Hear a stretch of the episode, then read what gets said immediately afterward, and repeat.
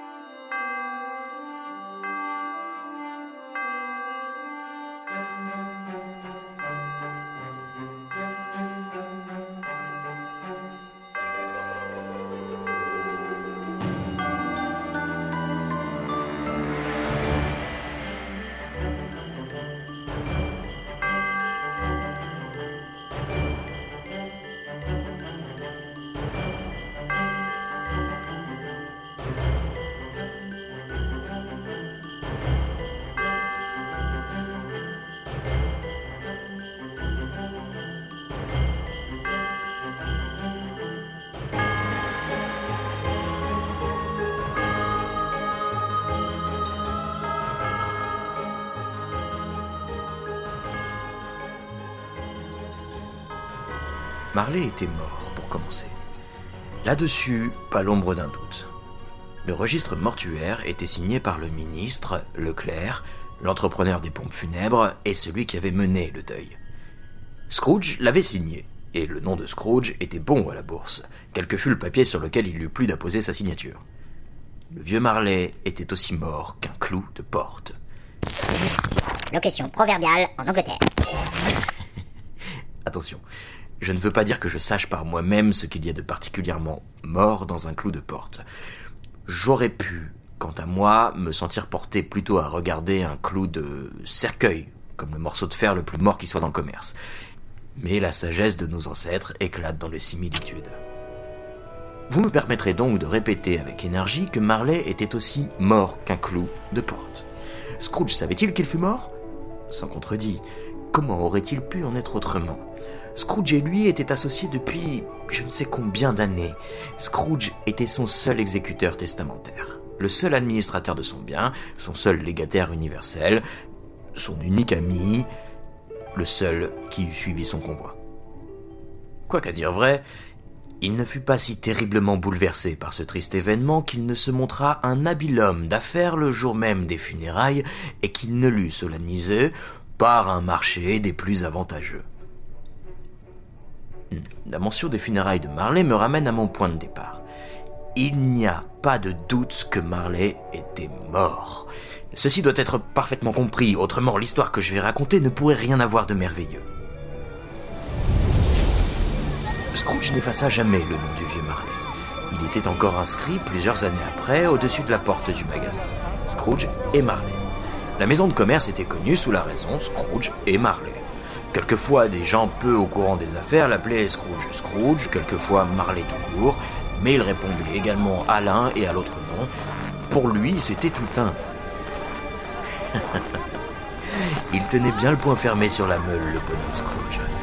Le vieux pêcheur était un avare qui savait saisir fortement, arracher, tordre, pressurer, gratter, ne point lâcher surtout. Dur et tranchant comme une pierre à fusil dont jamais l'acier ne fait jaillir une étincelle généreuse, secret, renfermé en lui-même, et solitaire comme une huître.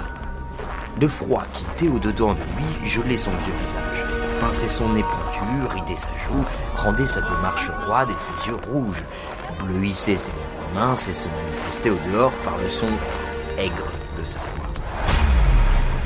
Une gelée blanche recouvrait constamment sa tête, ses sourcils et son menton fin et nerveux. Il portait toujours et partout avec lui sa température au-dessous de zéro. Il glaçait son bureau au jour caniculaire et ne le dégelait pas d'un degré à Noël. Aucun souffle de vent n'était plus âpre que lui. Jamais neige en tombant n'alla plus droite à son but. Jamais pluie battante ne fut plus inexorable. Personne ne l'arrêta jamais dans la rue pour lui dire d'un air satisfait Mon cher Scrooge, comment vous portez-vous? Quand viendrez-vous me voir? Aucun mendiant n'implorait de lui le plus léger secours. Aucun enfant ne lui demandait l'heure. On ne vit jamais personne, soit homme, soit femme, prier Scrooge une seule fois dans toute sa vie de lui indiquer le chemin de tel ou tel endroit. Les chiens d'aveugle même semblaient le connaître, et quand ils le voyaient venir, ils entraînaient leur maître sous les portes cochères et dans les ruelles, puis remuaient la queue comme pour dire Mon pauvre maître aveugle, mieux vaut pas d'œil du tout qu'un mauvais œil. Mais qu'importait à Scrooge? C'était là précisément ce qu'il voulait se faire un chemin solitaire le long des grands chemins de la vie fréquentés par la foule, en avertissant les passants par un écriteau qu'ils eussent à se tenir à distance. C'était pour Scrooge du vrai nanan. Les friandises, bonne chose. Comme disent les petits gourmands. Un jour, le meilleur de tous les bons jours de l'année, la veille de Noël, le vieux Scrooge était assis, fort occupé dans son comptoir. Il faisait un froid vif et perçant. Le temps était brumeux. Scrooge pouvait entendre les gens aller et venir dehors dans la ruelle, soufflant dans leurs doigts, respirant avec bruit, se frappant la poitrine avec les mains et tapant des pieds sur le trottoir pour les réchauffer. Trois heures seulement venaient de sonner aux horloges de la cité, et cependant il était déjà presque nuit. Le brouillard pénétrait dans l'intérieur des maisons par toutes les fentes et les trous de serrure. Au dehors, il était si dense que, quoique la rue fût des plus étroites, les maisons en face ne paraissaient plus que comme des fantômes. La porte du comptoir de Scrooge demeurait ouverte, afin qu'il pût avoir l'œil sur son commis qui se tenait un peu plus loin, dans une petite cellule triste, sorte de citerne sombre, occupée à copier des lettres. Scrooge avait un très petit feu, mais celui du commis était beaucoup plus petit encore. On aurait dit qu'il n'y avait qu'un seul morceau de charbon. Il ne pouvait l'augmenter car Scrooge gardait la boîte à charbon dans sa chambre. C'est pourquoi le commis mettait son cache-nez blanc et essayait de se réchauffer à la chandelle. Comme ce n'était pas un homme de grande imaginative, ses efforts demeurèrent superflus. Je vous souhaite un gai Noël, mon oncle, et que Dieu vous garde. C'était la voix du neveu de Scrooge, qui était venu le surprendre si vivement qu'il n'avait pas eu le temps de le voir. sottise Il s'était tellement échauffé dans sa marche rapide par ce temps de brouillard et de gelée, le neveu de Scrooge, qu'il en était tout en feu. Son visage était rouge comme une cerise, ses yeux étincelants, et la vapeur de son haleine était encore toute fumante. Noël, une sottise, mon oncle. Ce n'est pas là ce que vous voulez dire, sans doute. Si fait. Un gai Noël. Quel droit avez-vous d'être gai Quelle raison auriez-vous de vous livrer à des gaietés ruineuses? Vous êtes déjà bien assez pauvre. Allons, allons. Quel droit avez-vous d'être triste? Quelle raison avez-vous de vous livrer à vos chiffres moroses? Vous êtes déjà bien assez riche. Peuh Sottise Ne soyez pas de mauvaise humeur, mon oncle. Mais comment ne pas l'être lorsqu'on vit dans un monde de fous tel que celui-ci? Un gai Noël. Au diable vos gays Noël. Qu'est-ce que Noël si ce n'est une époque pour payer l'échéance de vos billets, souvent sans avoir d'argent? Un jour où vous vous trouvez plus vieux d'une année et pas plus riche d'une heure. Si je pouvais en faire à ma tête, tout imbécile qui court les rues avec un gai Noël sur les lèvres serait mis à bouillir dans la marmite avec son propre pudding et enterré avec une branche de houx au travers du cœur. C'est, c'est comme ça. Mon oncle Mon neveu, fêtez Noël à votre façon et laissez-moi le fêter à la mienne. Fêtez Noël. Mais vous ne le fêtez pas, mon oncle. Alors laissez-moi ne pas le fêter. Grand bien puisse-t-il vous faire. Il y a quantité de choses, je l'avoue, dont j'aurais pu retirer quelques biens, sans en avoir profité néanmoins, Noël entre autres. Mais au moins, ai-je toujours regardé le jour de Noël quand il est revenu comme un beau jour. Un jour de bienveillance, de pardon, de charité, de plaisir, le seul dans le long calendrier de l'année où je sache que tous, hommes et femmes, semblent par un consentement unanime ouvrir librement les secrets de leur cœur et voir dans les gens au-dessous d'eux de vrais compagnons de voyage sur le chemin du tombeau. C'est pourquoi, mon oncle, quoiqu'il n'ait jamais mis dans ma poche la moindre pièce d'or ou d'argent, je crois que Noël m'a fait vraiment du bien et qu'il m'en fera encore.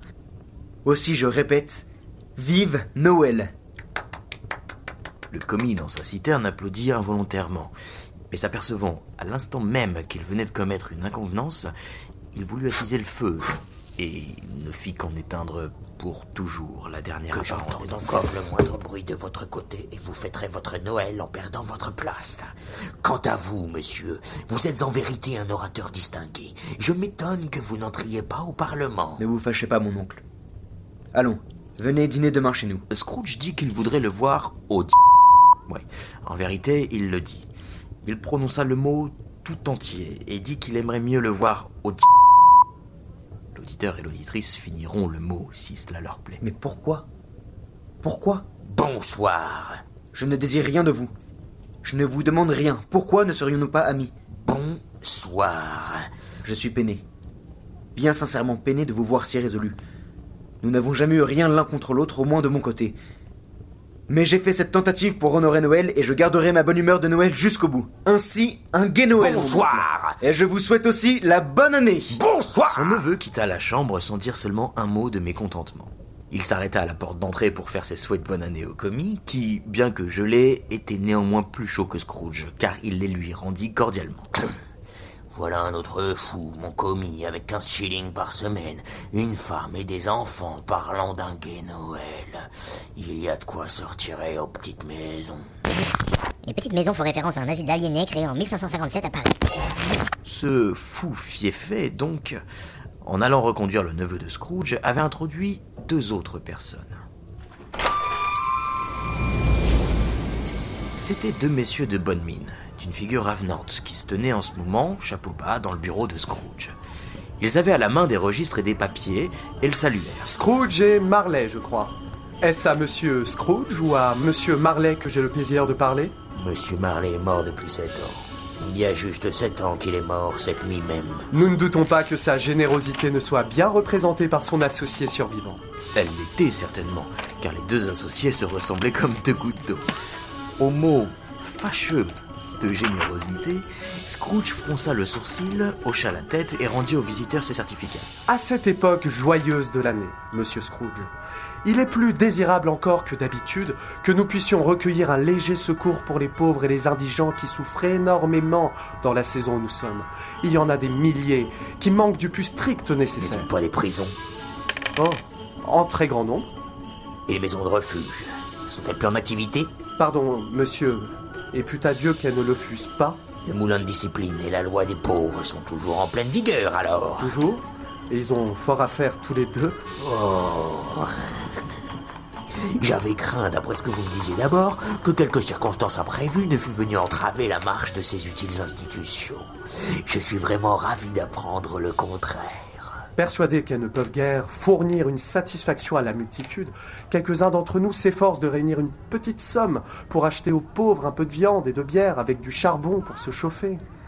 Nous choisissons cette époque parce que c'est, de toute l'année, le temps où le besoin se fait le plus vivement sentir et où l'abondance fait le plus de plaisir. Pour combien vous inscrirai-je? Pour rien. Vous désirez garder l'anonyme. Je désire qu'on me laisse en repos. Puisque vous me demandez ce que je désire, messieurs, voilà ma réponse. Je ne me réjouis pas moi-même à Noël, et je ne puis fournir aux paresseux les moyens de se réjouir. J'aide à soutenir les établissements dont je vous parlais tout à l'heure. Ils coûtent assez cher. Ceux qui ne se trouvent pas bien ailleurs ont qu'à y aller. Il y en a beaucoup qui ne le peuvent pas, et beaucoup d'autres qui aimeraient mieux mourir.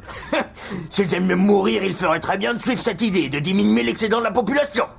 Au reste, excusez-moi, je ne connais pas tout ça. Un homme a bien assez de faire ses propres affaires sans se mêler de celles des autres. Tes miennes prennent tout mon temps. Bonsoir, messieurs. Voyant clairement qu'il serait inutile de poursuivre leur requête, les deux étrangers se retirèrent. Scrooge se remit au travail, de plus en plus content de lui et d'une humeur plus enjouée qu'à son ordinaire.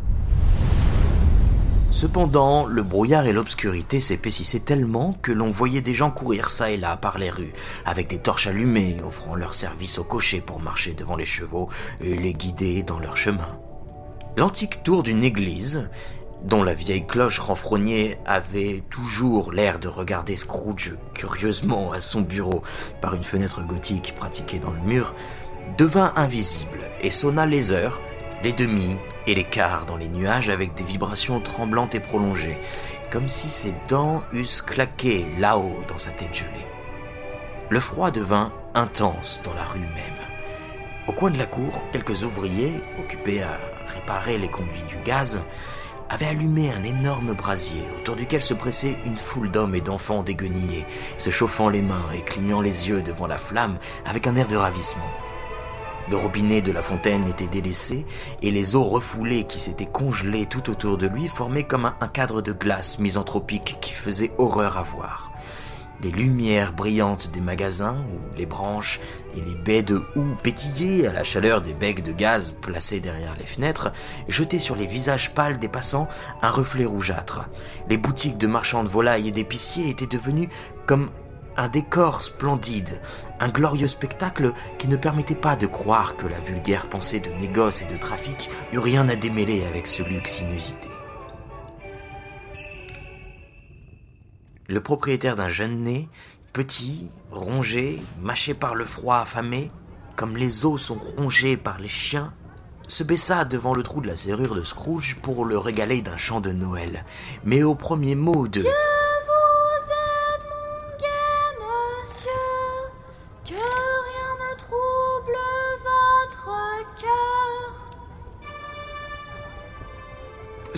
saisit sa règle avec un geste si énergique que le chanteur s'enfuit épouvanté, abandonnant le trou de la serrure au brouillard et aux frimas qui semblèrent s'y précipiter vers Scrooge par sympathie. Enfin, l'heure de fermer le comptoir arriva. Scrooge descendit de son tabouret d'un air bourru, paraissant donner ainsi le signal tacite du départ au commis qui attendait dans la citerne et qui, éteignant aussitôt sa chandelle, mit son chapeau sur sa tête. Vous voudriez avoir toute la journée de demain, je suppose. Si cela vous convenait, monsieur. Cela ne me convient nullement, et ce n'est point juste.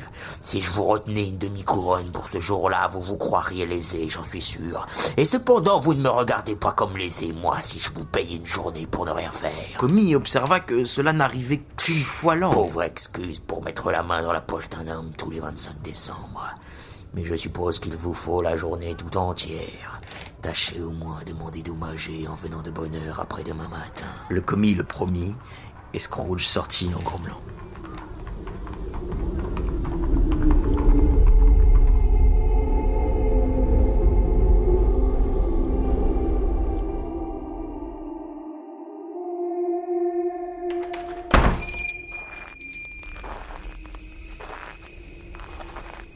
Scrooge prit son triste dîner dans la triste taverne où il mangeait d'ordinaire.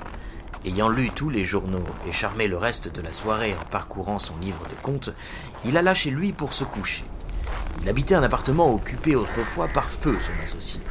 C'était une enfilade de chambres obscures qui faisait partie d'un vieux bâtiment sombre situé à l'extrémité d'une ruelle où il avait si peu de raison d'être qu'on ne pouvait s'empêcher de croire qu'il était venu se blottir là un jour que, dans sa jeunesse, il jouait à cache-cache avec d'autres maisons et ne s'était plus ensuite souvenu de son chemin. Était alors assez vieux et assez triste, car personne n'y habitait excepté Scrooge, tous les autres appartements étant loués pour servir de comptoir ou de bureau. La cour était si obscure que Scrooge lui-même, quoiqu'il en connût parfaitement chaque pavé, fut obligé de tâtonner avec les mains. Le brouillard et les frimas enveloppaient tellement la vieille porte sombre de la chambre qu'il semblait que le génie de l'hiver se tint assis sur le seuil, absorbé dans sa triste méditation. Le fait est qu'il n'y avait absolument rien de particulier dans le marteau de la porte, sinon qu'il était trop gros. Le fait est encore que Scrooge l'avait vu soir et matin, chaque jour, depuis qu'il demeurait en ce lieu. Qu'en outre, Scrooge possédait aussi peu de ce qu'on appelle l'imagination qu'aucun habitant de la cité de Londres. Qu'on m'explique alors, si on le peut, comment il se fit que Scrooge, au moment où il mit la clé dans la serrure, vit dans le marteau sans avoir prononcé de paroles magiques pour le transformer? Non plus un marteau, mais la figure de Marley. Oui, vraiment, la figure de Marley. Ce n'était pas une ombre impénétrable comme les autres objets de la cour. Elle paraissait au contraire entourée d'une lueur sinistre, semblable à un homard avarié dans une cave obscure. Son expression n'avait rien qui rappelât la colère ou la férocité, mais elle regardait Scrooge comme Marley avait coutume de le faire, avec des lunettes de spectre relevées sur son front de revenant. La chevelure était curieusement soulevée comme par un souffle ou une vapeur chaude, et quoique les yeux fussent tout grands ouverts, il demeurait parfaitement immobile. Cette circonstance et sa couleur livide la rendaient horrible, mais l'horreur qu'éprouvait Scrooge à sa vue ne semblait pas du fait de la figure, elle venait plutôt de lui-même, et ne tenait pas à l'expression de la physionomie du défunt. lorsqu'il eut considéré fixement ce phénomène, il n'y trouva plus qu'un marteau.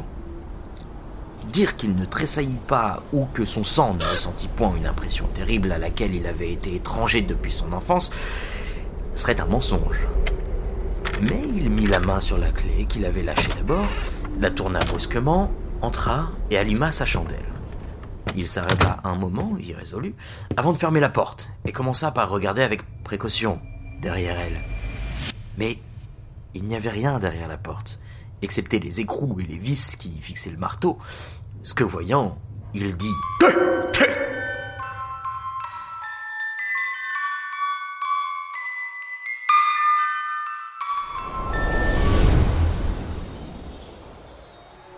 Le bruit résonna dans toute la maison comme un tonnerre. Chaque chambre au-dessus et chaque futaille au-dessous, dans la cave du marchand de vin, semblait rendre un son particulier pour faire sa partie dans ce concert d'échos. Scrooge n'était pas homme à se laisser effrayer par des échos. Il ferma solidement la porte, traversa le vestibule et monta l'escalier, prenant le temps d'ajuster sa chandelle chemin faisant. Vous parlez des bons escaliers d'autrefois par où l'on aurait fait monter facilement un carrosse à six chevaux ou le cortège d'un petit acte du Parlement. Mais moi, je vous dis que celui de Scrooge était bien autre chose. Vous auriez pu y faire monter un corbillard en le prenant dans sa plus grande largeur. Il y avait bien assez de place pour cela, et plus encore qu'il n'en fallait. Voilà peut-être pourquoi Scrooge crut voir marcher devant lui, dans l'obscurité, un convoi funèbre. Une demi-douzaine des becs de gaz de la rue auraient eu peine à éclairer suffisamment le vestibule. Vous pouvez donc supposer qu'il y faisait joliment sombre avec la chandelle de Scrooge. L'obscurité ne coûte pas cher. C'est pour cela que Scrooge ne la détestait pas. Mais avant de fermer sa lourde porte, il parcourut les pièces de son appartement pour voir si tout était en ordre. C'était peut-être un souvenir inquiet de la mystérieuse figure qui lui trottait dans la tête. Le salon, la chambre à coucher, la chambre de débarras, tout se trouvait en ordre. Personne sous la table, personne sous le sofa, un petit feu dans la grille, la cuillère et la tasse prêtes, et sur le feu, la petite casserole d'eau de gruau. Scrooge avait un rhume de cerveau. Personne sous son lit, personne dans le cabinet, personne dans sa robe de chambre suspendue contre la muraille dans une attitude suspecte. La chambre de débarras, comme d'habitude, un vieux garde-feu, deux vieilles savates, deux paniers à poissons, un lavabo sur trois pieds et un fourgon. Parfaitement rassuré, Scrooge tira sa porte et s'enferma à double tour, ce qui n'était point son habitude. Ainsi garanti de toute surprise, il ôta sa cravate, mit sa robe de chambre, ses pantoufles et son bonnet de nuit, et s'assit devant le feu pour prendre son gruau. C'était en vérité un très petit feu, si peu que rien pour une nuit si froide. Le foyer ancien avait été construit il y a longtemps par quelques marchands hollandais et garni tout autour de plaques flamandes sur lesquelles on avait représenté des scènes de l'écriture. Et cependant, ce visage de Marley, mort depuis sept ans, venait absorber tout le reste.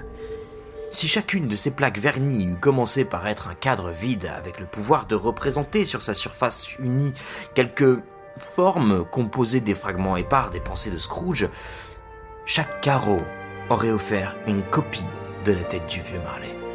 Sottise Et il se mit à marcher dans la chambre de long en large. Après plusieurs tours, il se rassit.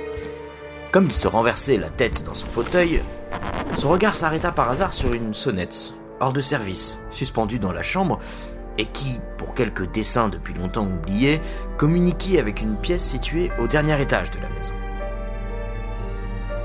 Ce fut avec une extrême surprise, avec une terreur étrange, inexplicable, qu'au moment où il la regardait, il vit cette sonnette commencer à se mettre en mouvement. Elle s'agita d'abord si doucement qu'à peine rendit-elle un son. Mais bientôt, elle sonna à double carillon. Et toutes les autres sonnettes de la maison se mirent de la partie. Cela ne dura peut-être qu'une demi-minute ou une minute au plus. Mais cette minute pour Scrooge fut aussi longue qu'une heure. Les sonnettes s'arrêtèrent comme elles avaient commencé, tout en même temps. Leur bruit fut remplacé par un choc de ferraille venant des profondeurs souterraines, comme si quelqu'un traînait une lourde chaîne sur les tonneaux dans la cave du marchand de vin. La porte de la cave s'ouvrit avec un horrible fracas, et alors il entendit le bruit devenir beaucoup plus fort au rez-de-chaussée, puis monter l'escalier, et enfin s'avançait directement vers sa porte. Faut-il encore que tout cela? Je ne veux pas y croire Il changea cependant de couleur lorsque, sans le moindre temps d'arrêt, le spectre traversa la porte massive et pénétrant dans la chambre, passa devant ses yeux. Au moment où il entrait, la flamme mourante se releva comme pour crier. Je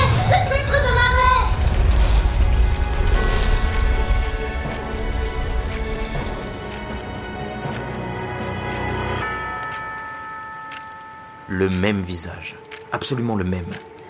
Marley, avec sa queue effilée, son gilet ordinaire, ses pantalons collants et ses bottes dont les glands de soie se balançaient en mesure avec sa queue, les pans de son habit et son toupet.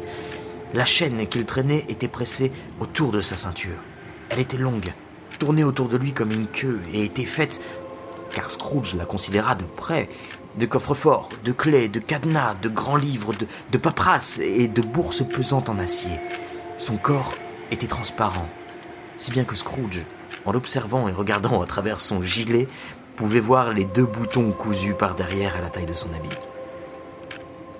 Scrooge avait souvent entendu dire que Marley n'avait pas d'entrailles, mais il ne l'avait jamais cru jusqu'alors. Non, et même il ne le croyait pas encore. Quoique son regard pût traverser le fantôme d'outre en outre, quoiqu'il le vît, là, debout, devant lui, quoiqu'il sentît l'influence glaciale de ses yeux glacés par la mort, quoiqu'il remarqua jusqu'au tissu du foulard plié qui lui couvrait la tête en passant sous son menton et auquel il n'avait point pris garde auparavant, il refusait encore de croire et lutter contre le témoignage de ses sens. Que veut dire ceci? Que désirez-vous de moi? C'est la voix de Marley, plus de doute à cet égard. Qui êtes-vous? Demandez-moi qui j'étais. Qui étiez-vous alors? Vous êtes bien puriste pour une ombre. de mon vivant. J'étais votre associé, Jacob Marley. Pouvez-vous... Pouvez-vous vous asseoir? Je le puis. Ah, Alors faites-le, Scrooge fit cette question parce qu'il ne savait pas si un spectre aussi transparent pouvait se trouver dans la condition voulue pour prendre un siège. Et il sentait que, si par hasard la chose était impossible, il le réduirait à la nécessité d'une explication embarrassante. Mais le fantôme s'assit vis-à-vis de lui, de l'autre côté de la cheminée, comme s'il ne faisait que cela toute la journée. Ne croyez-vous pas en moi? Non. Quelle preuve de ma réalité voudriez-vous avoir Outre le témoignage de vos sens? Je ne sais trop. Pourquoi doutez-vous de vos sens? Parce que la moindre chose suffit pour les affecter. Il suffit d'un léger dérangement de l'estomac pour les rendre trompeurs. Et vous pourriez bien être, au bout du compte, une tranche de bœuf mal digérée, une demi-cuillère de moutarde, un morceau de fromage, un fragment de pomme de terre mal cuite. Il essayait ce badinage comme un moyen de faire diversion à ses pensées et de surmonter son effroi, car la voix du spectre le faisait frissonner jusque dans la moelle des os. Demeuré assis, même pour un moment, ses regards arrêtés sur ses yeux fixes, vitreux, c'était là, Scrooge le sentait bien, une épreuve diabolique. Il y avait aussi quelque chose de vraiment terrible dans cette atmosphère infernale dont le spectre était environné. Scrooge ne pouvait la sentir lui-même, mais elle n'était pas moins réelle, car, quoique le spectre restât assis, parfaitement immobile, ses cheveux, les basques de son habit, les glands de ses bottes étaient encore agités comme par la vapeur chaude qui s'exhale d'un four. Voyez-vous ce cure-dent Oui, Mais vous ne le regardez seulement pas. cela ne m'empêche pas de le voir. Sottise, je vous dis, sottise.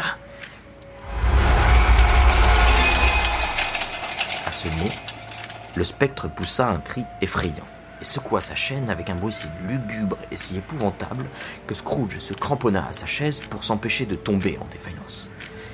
Mais combien redoubla son horreur lorsque le fantôme, ôtant le bandage qui entourait sa tête, comme s'il était trop chaud pour le garder dans l'intérieur de l'appartement, sa mâchoire inférieure retomba sur sa poitrine.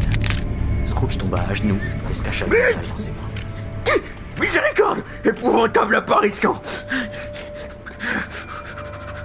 Pourquoi venez-vous me tourmenter? Croyez-vous en moi Oui, croyez-vous pas Croyez-vous en moi ou n'y croyez-vous pas J'y crois, il le faut bien. Mais pourquoi les esprits se promènent-ils sur Terre? Et pourquoi viennent-ils me trouver? C'est une obligation de chaque homme que son âme renfermée au-dedans de lui se mêle à ses semblables voyage de tous côtés. Si elle ne le fait pas pendant la vie, elle est condamnée à le faire après la mort. Elle est obligée d'errer par le monde.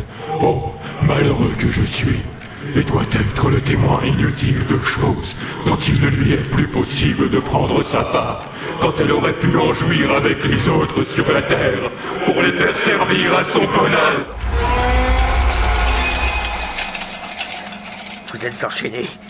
Dites-moi pourquoi. Je porte la chaîne que j'ai forgée pendant ma vie. C'est moi qui l'ai faite, anneau par anneau, mètre par mètre. C'est moi qui l'ai suspendue autour de mon corps, librement et de ma propre volonté, comme je la porterai toujours de mon plein gré. Ou bien voudriez-vous savoir le poids et la longueur du câble énorme que vous traînez vous-même? Il était exactement aussi long et aussi pesant que cette chaîne que vous voyez il y a aujourd'hui cette veille de Noël. Vous y avez travaillé depuis. C'est une bonne chaîne à présent. Scrooge regarda autour de lui sur le plancher, s'attendant à se trouver lui-même entouré de quelques 50 ou 60 brasses de câbles de fer. Mais il ne vit rien. Jacob. Mon vieux Jacob Marley. Parlez-moi encore. Adressez-moi quelques paroles de consolation, Jacob. Je n'ai pas de consolation à donner. Les consolations viennent d'ailleurs, Ebenezer Scrooge. Je ne puis non plus vous dire tout ce que je voudrais. Je n'ai plus que très peu de temps à ma disposition. Je ne puis me reposer. Je ne puis m'arrêter. Je ne puis séjourner nulle part. Mon esprit ne s'écarta jamais guère au-delà de notre comptoir. Vous savez, pendant ma vie, mon esprit ne dépassa jamais les étroites limites de notre bureau de change. Et voilà pourquoi maintenant, il me reste à faire tant de pénibles voyages. C'était chez Scrooge une habitude de fourrer les mains dans les goussets de son pantalon toutes les fois qu'il devenait pensif. Réfléchissant à ce qu'avait dit le fantôme, il prit la même attitude, mais sans lever les yeux et toujours agenouillé. Il faut donc que vous soyez bien en retard, Jacob. En retard? Mort depuis sept ans et en route tout ce temps-là Tout ce temps-là, ni trêve ni repos. L'incessante torture du remords. Tu vas avoir vu bien du pays en sept ans. Le spectre, entendant ces paroles, poussa un troisième cri et produisit avec sa chaîne un cliquetis si horrible dans le morne silence de la nuit que le guet aurait eu toutes les raisons du monde de le traduire en justice pour cause de tapage nocturne. Oh, captif, enchaîné, chargé de fer, pour avoir oublié que chaque homme doit s'associer pour sa part au grand travail de l'humanité, pour avoir oublié que l'immensité de nos regrets ne pourra pas compenser les occasions manquées dans notre vie. Et cependant, c'est ce que j'ai fait. Oh, oui, malheureusement, c'est ce que j'ai fait. Cependant, vous êtes toujours un, un- un homme exact, habile en affaires, Jacob. Les affaires, c'est l'humanité qui était mon affaire. C'est le bien général qui était mon affaire. C'est la charité, la miséricorde, la tolérance et la bienveillance. C'est tout cela qui était mon affaire. Les opérations de mon commerce n'étaient qu'une goutte d'eau dans le vaste océan de mes affaires. Écoutez-moi, mon temps est bientôt passé. J'écoute, mais épargnez-moi. Ne faites pas trop de rhétorique, Jacob. Je vous en prie. Comment se fait-il que je paraisse devant vous sous une forme que vous puissiez voir? Je ne saurais le dire. Je me suis assis maintes et maintes fois à vos côtés en restant invisible. Ce n'était pas une idée agréable. Scrooge fut saisi de frissons et essuya la sueur qui découlait de son front. Et ce n'est pas mon moindre supplice. Je suis ici ce soir pour vous avertir qu'il vous reste encore une chance et un espoir d'échapper à ma destinée. Une chance et un espoir que vous tiendrez de moi, Ebenezer. Vous allez être hanté par trois esprits. La figure de Scrooge devint en un moment aussi pâle que celle du fantôme lui-même. Euh, est-ce là cette chance et cet espoir dont vous me parliez, Jacob? Oui, je, je, je, je, je crois que j'aimerais mieux qu'il n'en fût rien. sans leur visite, vous ne pouvez pas espérer d'éviter mon sort. Attendez-vous à recevoir le premier demain quand l'horloge sonnera une heure. Ne pourrais-je pas les prendre? Tous à la fois pour en finir, Jacob Attendez le second à la même heure la nuit d'après, et le troisième la nuit suivante, quand le dernier coup de minuit aura cessé de vibrer. Ne comptez pas me revoir, mais dans votre propre intérêt, ayez soin de vous rappeler ce qui vient de se passer entre nous. Après avoir ainsi parlé, le spectre prit sa mentonnière sur la table et l'attacha autour de sa tête comme auparavant. Scrooge le comprit au bruit sec que firent ses dents lorsque les deux mâchoires furent réunies l'une à l'autre par le bandage. Alors, il se hasarda à lever les yeux et aperçut son visiteur surnaturel, debout devant lui, portant sa chaîne roulée autour de son bras. L'apparition s'éloigna en marchant à reculons, À chaque pas qu'elle faisait, la fenêtre se soulevait un peu, de sorte que, quand le spectre lui atteinte, elle était toute grande ouverte. Il fit signe à Scrooge d'approcher. Celui-ci obéit. Lorsqu'ils furent à deux pas l'un de l'autre, l'ombre de Marley leva la main et l'avertit de ne pas approcher davantage. Scrooge s'arrêta, car, au moment où le fantôme leva la main, il entendit des bruits confus dans l'air, des sons incohérents de lamentation et de désespoir, des plaintes d'une inexprimable tristesse, des voix de regret et de remords. Le spectre, ayant un moment prêté l'oreille, se joignit à ce cœur lugubre et s'évanouit au sein de la nuit pâle et sombre. Scrooge suivit l'ombre jusqu'à la fenêtre et dans sa curiosité haletante, il regarda par la croisée.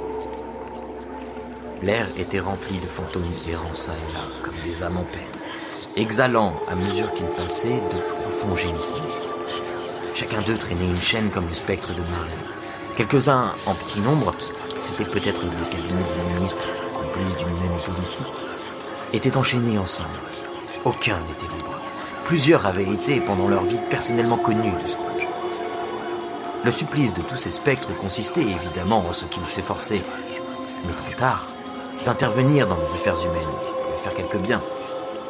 Ils en avaient pour jamais perdu le pouvoir. Ces créatures fantastiques se fondirent-elles dans le brouillard, ou le brouillard vint-il les envelopper dans son ombre? Scrooge n'en put rien savoir, mais et les ombres et leurs voix s'éteignirent ensemble, et la nuit redevint ce qu'elle avait été lorsqu'il était rentré chez lui. Il ferma la fenêtre, il examina soigneusement la porte par laquelle était entré le fantôme. Elle était fermée à double tour, comme il l'avait fermée de ses propres mains. Les verrous n'étaient point dérangés. Se sentant un grand besoin de repos, il alla droit à son lit, sans même se déshabiller, et s'endormit aussitôt.